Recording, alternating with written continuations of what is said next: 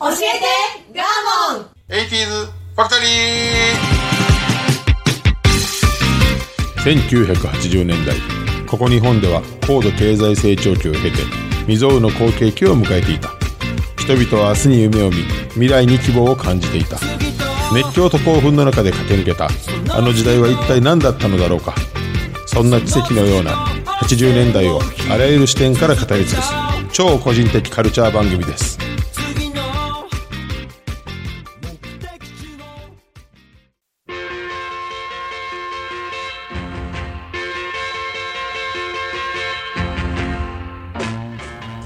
さあ今週も始まりました教えてガーモン 80s ファクトリー私番組パーソナリティガーモンとアシスタントの加藤夏子です。はいよろしくお願いしおます願いいたします。春でございますね暖かいですね。はい。はい。はいそれでは、最近のニュース、はい気になるところをちょっとあのね、はいピックアップしましょう。あるツイートではい写真が上がってまして、カラス侵入禁止って書いてたんです。 看板人。紙になんか張り紙してました。はい。で、ある方が、えカラスこれ読めないじゃんみたいな、あ、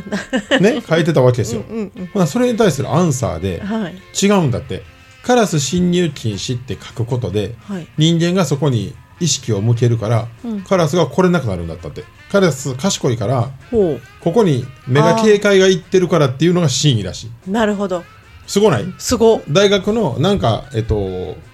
教授かなかなんかのアンサーっぽいですよ。へえ。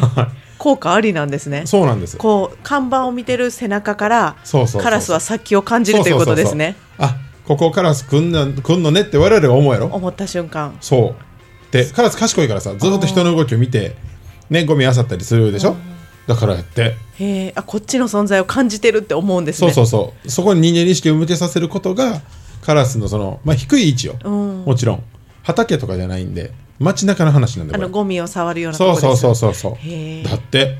じゃあゴミを見たらカラスって思ってあげたらいいわけですねみんな。もっと言うとさ、んカラスお前見てるぞって書けばいいんじゃないいやいや、ち違うじ ゃない。カラスに言ってないから。あそうかそうかそうそう。あお前らこの紙見ろみたいなそうそ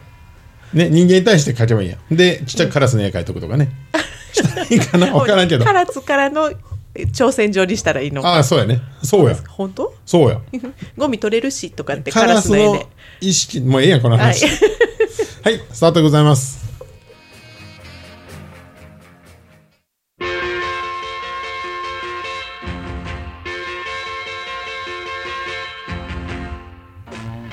どうもガーモンですこの番組は音声配信アプリポッドキャストにて全国津々浦々に配信されております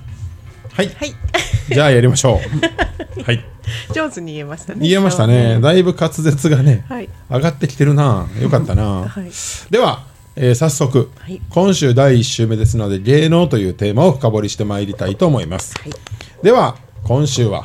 え2週にわたってぶち抜きでやります。お、チェッカーズです。はい。なんとさっき、はいミキサーの神庵とお話をしていまして、はい。えー、と当然この40代50代の方は、もうチェッカーズと聞くと、熱狂したファンもめちゃくちゃ多いと思いますし、女性は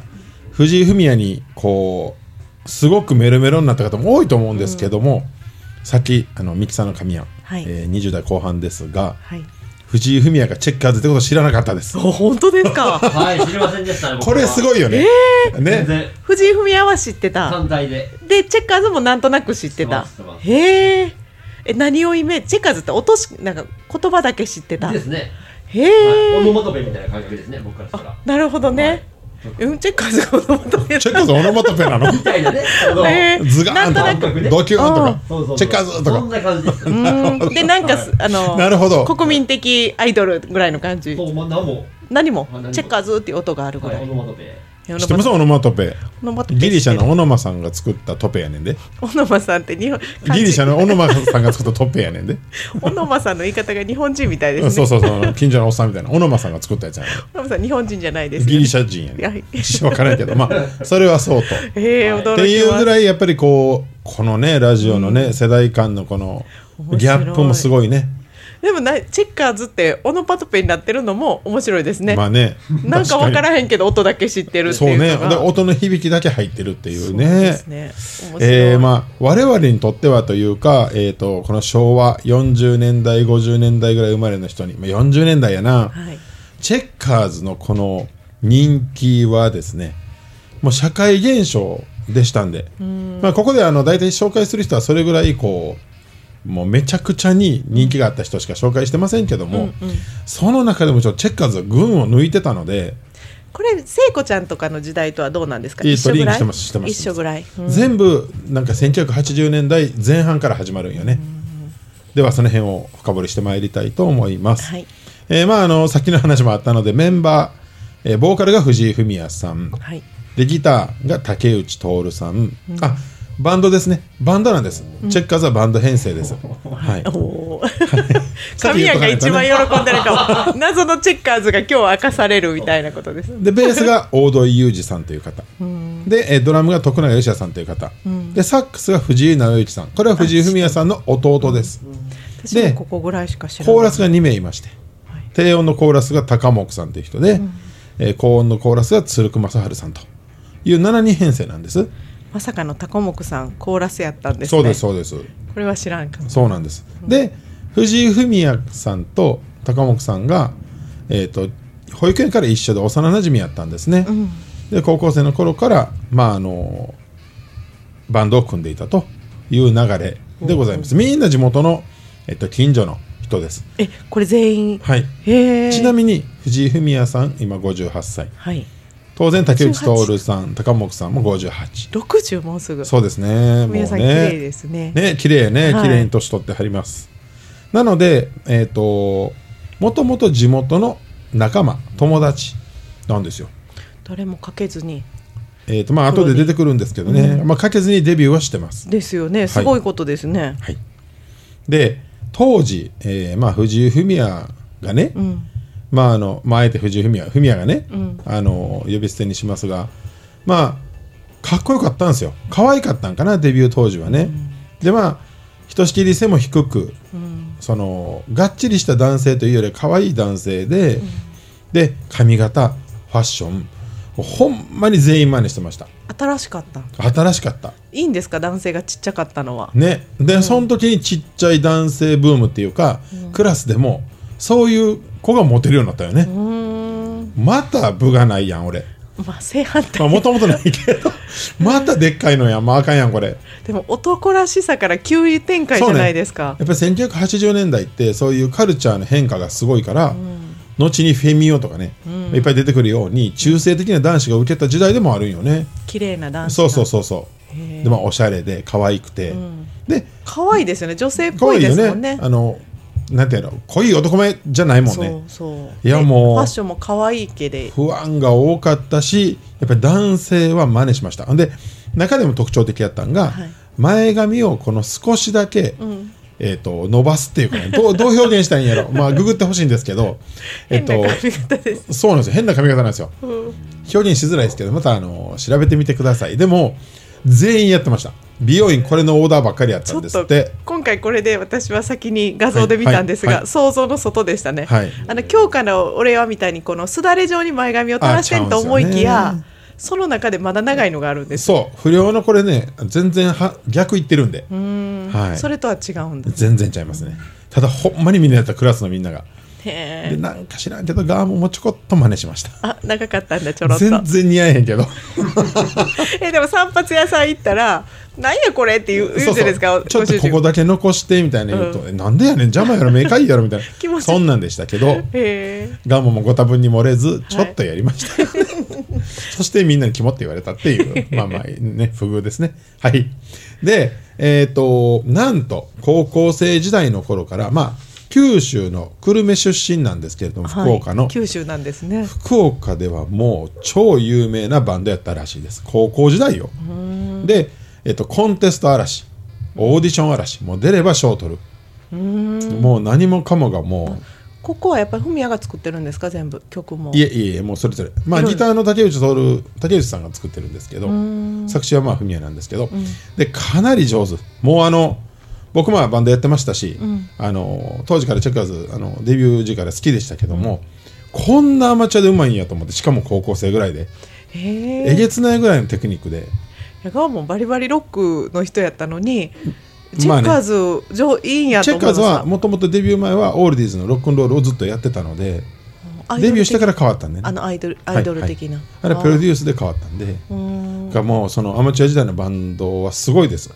いやロック本気で好きな人たちにそんな思ってもらえるね不安多いと思います、なんかはいこれがそう後々のそのこ今回のチェッカーズの深い話に変わっていくんですけどね、では一旦ここであのデビュー前の楽曲ちょっと上がってるのありますんではいこれ聞いてみてほしいと思いますえー九州のエルモーションからやってもらいました、ザ・チェッカーズです。えー僕たちは50年代のリズムブルースを自分たちなりに楽しくアレンジしてやっております。皆さん、一度僕たちの楽しいステージをぜひご覧になってください。うちのじいちゃんは料理が大好きで今日は僕たちに魚を焼いている今度は任せろと卵を取り出して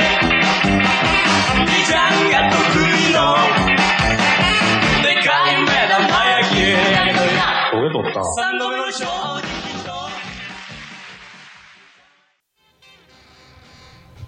はいこれがあのオーディションえっ、とね多分ヤマハかななんかのオーディションの時の音源驚きましたはいあのー前月はいえーここで話しました「スタンド・バイ・ミー」映画のね、サントラに入ってる「ヤキティ・ヤックの」えー、と日本語版に変えた曲のカバーですあれああそうなんだ自分たちの曲ではないんそだうそうで福岡弁の「あの焼けてるよ」と「焼けとうや」っていう「ヤキティ・ヤック」と「焼けとうや」っていうのをかけてへえやってはりましたけどアイドルじゃなかったなかったしいやもう抜群にうまいよあのバックの演い奏やもいやその前にギザギザハートの子守歌との差あがまあねうん確かに驚きました確かにねうんこれでもう福岡ではもうその有名というか、うんまあ、ダンスパーティーとかそういうことをイメージしてるバンドです、うんかっこいい今でも聞きたいと思いまかっこいいんですすうん今流したら良さそうなでこのままいかなかったっていうのは運命の一つなんですよ、まああのアマチュアはこれで行ってたんですけども、もうすぐにプロに目が止まって、よくねこれね確か1718歳なんですよこれうんああそうなん今の演奏よだでやっぱりだいぶ上手ですかだいぶ上手よもうびっくりする難しいんだ、うあれ難しいしそのリズム体もすごいしっかりしてるし、ボーカルうまいしねふみふみやさんすごくうまいししコーラスも安定してコーラスがある意味が分かりました、安定感がすごいでこの1年後には、えー東京に上京してます高校卒業を待ってから上京したんかなでもう即目に留まったってい感やじそねらそうやまあそこの頃すでに有名やったんやけどねあ群を抜いてうまいっていうので有名やったらしいです高校生がねでまあ絵的にもっていうかさルックスもいいので、それやっぱり芸能界すぐ見つけるよね、で実際に翌年には東京にも上京して事務所に入りますと、はいで、えーせん実質だから1983年から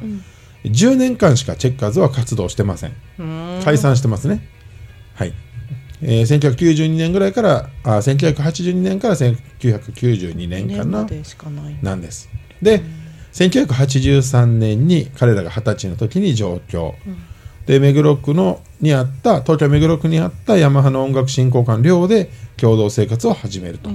でその年の半年後に、メンバーたちの本格的方向性とは異なる、ギザギザハートの子守歌でデビューとえそんなたった半年でですね出してもらえるもんなのまあ、前準備があったんでしょうけどね、だから上京までにねそれぐらいもう事務所の力の入れようがすごいですね即見戦て力取れますわね。そんなにすぐなんだ、はいです。で、えっ、とえギザギザハートは自分たちで作ってないってことですかあえっとね、え5枚目6枚目ぐらいまでは、もうヒットメーカーの作詞家とヒットメーカーの作曲家が作ってます。そうねアイドル全盛期のはい、あのアイドル推しっていう感じでしたものねそうですね可愛らしい文也そう推しでっすていう感じで実は、このギザギザハートの子守歌あんま売れへんかったんよね。あそうなんですちょかっとあまりにも鳴り物入りで突飛やったんやろねあとー何者だろうっていうね衣装も奇抜ですし、で、えーその翌年かな翌年でもないなまあす何ヶ月後かのセカンドシングルの「涙のリクエスト」で一躍全国リーナを押し上げました、また1年も経たんうちまた出してるんだもう多分ね 3, 3枚目ぐらいまでは作ってあるんで、でも3枚目ぐらいまでで売れへんかったら考えるとか,、まあ、ななるんほどか当時のアイドルそんなんやから3つシリーズみたいなそうそう最そうそう初これ次これというかだからまあ2枚目で当たるパターンが当時のアイドル多くってで遡って「ギザギザハートの子守歌」も大ヒットしたとうんすごい知ってますもんいうことですね、全員知ってるんじゃないか全員知ってるるよね、はい当時の人は、はいほんまに歌えるもんねはいでえっ、とサードシングル「悲しくてジェラシー」っていうのが出て、これで、えっとオリコンに3曲とももランクインしたと、これなかなかすごいことでして、でファッションからルックスからが社会現象化して、この辺からもう大爆発するねファッションもじゃあデビュー前は全然違う雰囲気やったんでしょうねデビュー前はねあのそれこそ髪型もん全部こうちょっとリーゼントチックな、うんうんまあまあいわゆる普通のこのオールディーズな感じですよ。でそれが、うんと、デビューしてからもチェックの服で奇抜な髪型でっていうチェッカーズねチェッカーズね。ってなったわけですよ。でその年に、えー紅白」に初めて出ますと。この辺からもううなぎ登りに上がっていきまだすっ。て上京してまだ1年弱で「紅白」なんだね。ではあのここで、はいえーデビュー曲の「ギザギザハートの子守歌」はいちょっとこれ聞いてみたいと思います。懐かしい最後に聞いたんいつだろうですね はい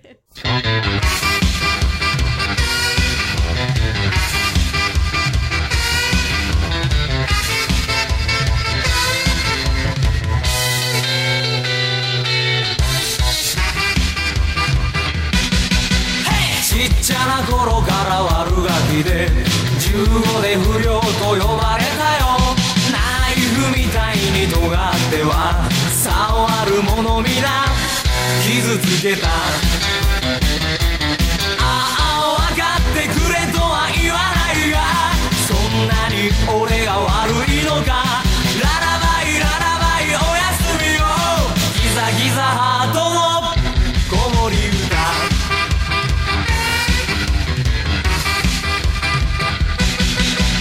恋したあの子と二人して街を出ようと決めたのさ駅のホームで捕まって力任せに殴られたああ分かってくれとは言わないがそんなに俺が悪いのかララバイララバイおやすみよギザギザハートの子守歌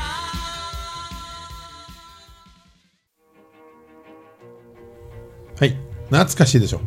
今聞くと違って聞こえますねあーほんま。なんかふあ当時が多どうです分か私はちっちゃくてあまあねだやったんちょでっと年齢の差があるんそでうねで。後々また流れるのを聞いてあそう座かってるぐらいなんですが僕中学生です。あーはい。こう同じように聞こえますかこんな古い感じうん同じように聞えこえるっていうか当時を思い出しますねやっぱり、ううんん、熱狂的やったのそうそう周りのあの空気感とかね、思い出あのーまあラジオ聞いてる方は、その同年齢の人はね原体験で残ってるから分かると思うんですけど、一1個流行ったら1個なんよね当時ってめちゃくちゃブームってなったら全員がそこに目を向ける感じ、それが今と違う、うん同じものをみんなで共有してるみたそいなうしかもテレビなのね、おやっーぱりテレビ発信なんよだから例えば「ザ・ベスト10」というね、はい1位から10位までのその黒柳さんのやつね黒柳さんとはい久米宏さんがやったね、あの歌番組、はいあれ全員見てるからね、要するにね、あっこの話題が全ての中心っていうか、うんドキあドっキしてこに入ってる人らスーターなわけよね、っていうだから80年代と今の違いって、社会構造が大きく変わったので今のは選択の時代じゃないですか、ね圧倒的スターっていないですよねね、ダイバーシティなんて呼ばれるぐらい多様性の時代であってさ、で当時ってなんかね一個やねんね常に、他の情報がないから刺激的やったんでしょうねそうなんよね、んだから視聴率が取り沙汰されたり、えー、とそのヒットしてるものの時は、銭湯に人がいないとかねお風呂に人がいないとかっていうぐらい、まあ集夢中になったよね集団心理もあって余計盛り上がりますよね多分ね、だからそれがまあ後の好景気を生み、でまああの日本は勤勉に働くみんなの力の結晶になりみたいな、多分全部がつながってるなって今、チェッカーズ聞いて思いましたハッピーでしたねなんとなくねちゃんと紅葉してますものね、みんなね、まあ、あれはあれでよかったんかなっていう、例えば今全員が真似する髪型はないよねって確かにねなかなかね、今の子供たちが全員同じ髪型にしないでしょアムラーぐらいうまあ、あの辺で終わってるかも 終わってるね。かもね。 90年代、まあ、2000年最初ぐらいで、それはもうちょっと 終わってるかも、終わってんのよね。だかねら、そういう価値観も、こういうの聞いてると、思い出します。違うなーっていう。うんでそ、うあの空気をってことですね。今の若い方がこれ聞いて、などう思うかなとか、 意外となんか古臭い曲やなと思いました。ねしょっぱい歌詞よね、うんちっちゃな頃から悪ガキ出てもやばいで今歌ったらで声は可愛らしいのにリズムがすごいなんかあの、ね古い古い感じ。あとも昭和っうぽもうい一個ね楽曲まあ、えっと、さっき言ったようにデビュー前のチェッカーズはすごいテクニカルなバンドで上手なんやけど、まあ、あえてやっぱりこう一般大衆に受けるように、ちゃんとあの売り手側が作戦で下げたよねそ簡単のレベルを簡単にしてる。分かりやすくしてますよねいやだからそのロックの本気のファンの方はちょっとああこの頃はもうバカにしてるよ、ですよね。してるしてるしてるそのこれは好きとは言えなそいです。それは音楽として見てないもんうんそこよねあ戦略ねって思ってたんですかいやそんなまあそんななんていうまあ中学生なんで、んもっとピュアですね、ん思いはなんでこんなになったのって思まって、たアイドル出てきたわああそうかまた女の子にこれモテるやんうんしかも ねフミヤっていう名前が結構正直でしそうた確かにみんなフミヤって言ってましたもんねねなかなかフミヤっていう名前がなかったなと思ってなんかわからんけど確かに、ねその後もないかもそうなんですよいい響きやんかフミヤでもフミヤって人人間の名前にこうフミヤいっぱいになってないですよねそんな世代もあるあんかでなもその世代めっちゃ多かったフミヤおおおったんですか、はい、フへーィミヤの世代に不安の人の子供うんはフィミヤが多い。いるんだ多い多いフ多いィミヤへーです。そんなんもあったので、えー何が言いたかったかっていうと、社会現象っていう言葉がぴったりな80年代。確かに一個起こるごとに全員がそこに向くみたいな大ね。騒ぎってそかうなんですよみんなで高揚できるしかも今聞いたら、そのすんごい分かりやすいことやってるなっていう感じです。はい。続けます。で、この後チェッカーズはもうアイドルとしての、もう人気が頂点に達します。はい1985年にはこれも今ないねんけど、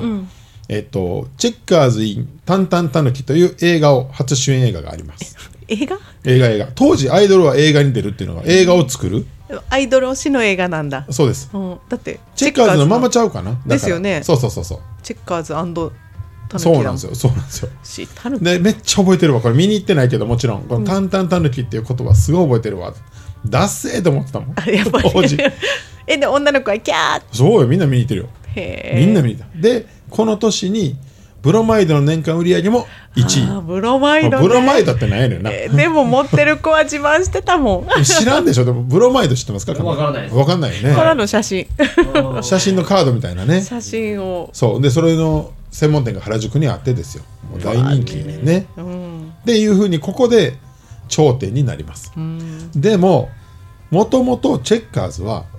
これがしたかったわけじゃないらしいんです。やはり、音楽を追求したい。そうですよってねいう思いが強かったので、おそらくですけどここは僕はちゃんと知らないんですけども、やはり売れるための事務所の施策に乗って、プロモーションに乗って、で自分たちの、えーやりたいことをできる場面を後に持っていったんちゃうかな将来に、一旦売れないと何も融通は効かないでしょ、うん、でもこのまんまじゃないぞとそうです自分たちのできるもやりたいことができる時があるとはい売れればで、えー、とこれが1986年、ですからデビューから4年、3年から4年経った後に、えー、と2回目の主演映画があるんですよ「チェッカーズ・ソング・フォー・ USA」っていうこれ有名なんですけどね、でまあ「ソング・フォー・ USA」という主題歌も作るんですけれどもこの年に初めてチェッカーズのメンバーによるオリジナルシングルが発売されるんですよああ作詞作曲がそうですチェッカーズそかじゃあ自分のやりたいのができたってこことでっすかからですうーんこっからチェッカーズが、えー、とアイドルからバンドへと変わっていく大事な節目なんですこれでもまだ映画ができてキャーキャーっていうそのあ人気は絶頂よでい良かったのかな事務所としてはその賭けに出たんかなアイドル推しで今までのお客さんちょっとピンとこないわけじゃないですか難しいのしたら、うんうんいやそれがね、まあ後でかけますけども、どういうんでしょうかちゃんと戦略だ、うん、分からへんけどちょっとバランスはやっぱり取ってるんだちょっとどころじゃないと思うで僕これ聞いた時に、かっこいいと思ったもんあここで認めたんですか認めました認めたっておこがましいけどあでもその音楽ファンというかアイドルとしてじゃないそうね人たこのち辺もからなんかあのチェッカーズその髪型もフミヤはやめて、まあ、衣装も自分たちでこう選ぶようになったりして、かっこよかったのその姿もだんだんだんだんこのオリジナリティが出てきてさ、アイドルじゃなくなったんだそうなんですよへえそれよかったですねこれが24歳やからね、ちょっとそのえー、とオリジナルシングル「ナナっていう曲なんですけど、これぜひちょっと一回聴いてみてほしいと思います。第2位出た見学ができない第2位になりましたならチェッカなお、えー、3位の石井明美さんは新曲のレッスン中ということです。ーあそう、彼女の新曲も楽しみですけれども、ええ久しぶりですおね久しぶりです。久しぶりです今度のあれでしょ割と曲はかなり皆さん入れ込んでかけてるというそうですね初めてのあのオリジナルの A 面でシングルですので、海谷さんが詩を書いてそうです直行さんが曲を書かれた。そうですどうですかえ満足いく出来になりましたまあまあですね結構いいんじゃなないでしょうか雰囲気雰囲気的には7っていうのは何7というのはですねまずあの7いろいろ名前考えまして7っていうのがいいんじゃないかとそれであのチェッカーズ7人だしで7っていうのとあとなんかフランス語であのフランスの語の俗語で女の人のことを7っていうらしいんですああなるほどはい辞書には載ってないらしいんですけどあそうですかはい、えーニューヨークにアキラさんがいます一言ずつ一つ皆さん、ええお願いしたいと思いますけどじゃあじゃあ黒目さんからいこうかはい、はい。えー、そうですねヘリオプターで夜景など見たらよろしいんではないですかはいゆうじさんえーとですね、道端のホットドッグが美味しいんで、えー食べた方がいいです トムさんはいえー、夜の街は危ないですから一人で歩かないようにはいさすがリーダー、はいわ正かりま原したさんえー、っとあの道端の犬のクソを踏まないように直之さんそうですね夜景が綺麗ですはいそうですはい高本さん明美さん元気ですかその説はお世話になりましたはい、えー、じゃあ最後に海谷さんそうですねあの日本のブランドの服はですね3倍ぐらいの値段で売ってるので日本のお店にあの服のお店に行ってみてもいいんじゃないでしょうかとはい、えー、ということでお願いしたけどアキラさんわかりましたはい、わかりました。ごめんなさい。私に聞いたことでもないのに答あえちゃっのー、参考にしてくださいねはい、それでは、えー今週の第2位です初登場7チェッカーズ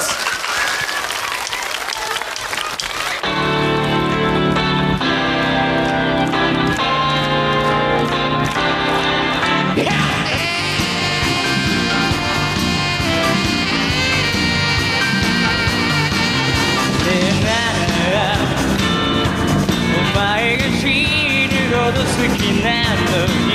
ねえならもう迷う中じゃないラブだ言い逃れのうまい女だねねえなら薬指も残る跡ねえなら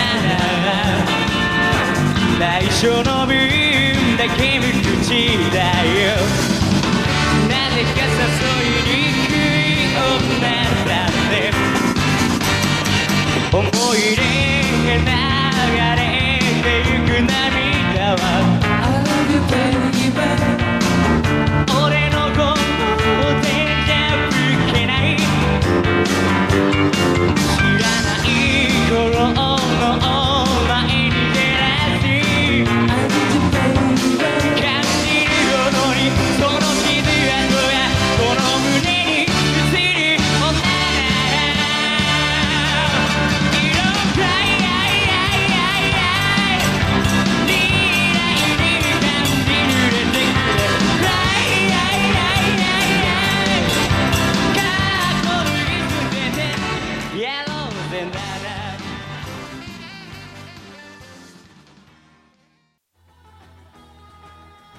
はいこれがあのオリジナル初シングル、で、えっと、作詞藤井フミヤさん、えー作曲藤井直之さん、えー弟さんね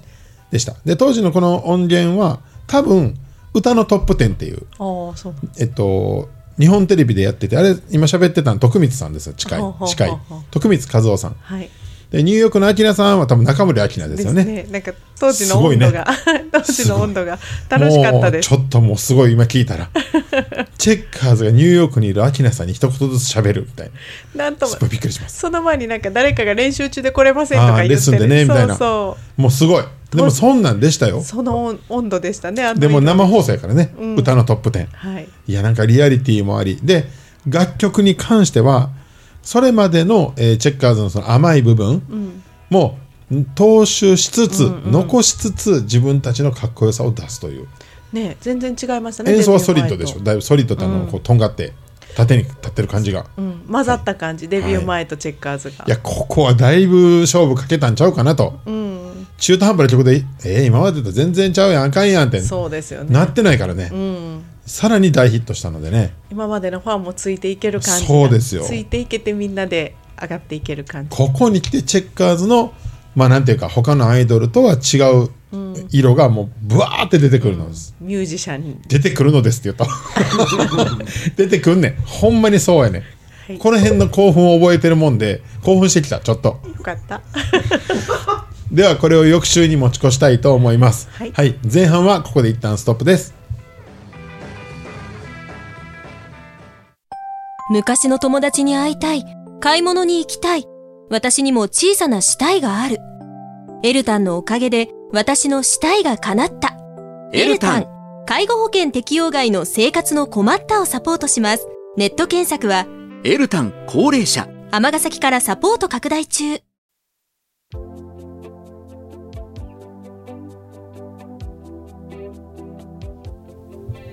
はい無事終わりました楽しいですね深いな深い わ本当にやっぱりね大ヒットした人グループ、うん深いも本当う、です、ね、そんな簡単な話 ちゃうそんなんちゃうあのだいぶ当時の温度になりまいしたやねもうほんまにもうよかったもう本当に鳥肌立ってるもん自分でうんすごいです楽しいいやはい後半もっと濃くなりますんではい、お楽しみにしておいてくださいはい、ご意見、はいご意見、ご感想。そうなんですいませ何かで意見はいくださいご感想はい、ツイッターへお願いいたします。では来週も頑張りますそれではさようなら。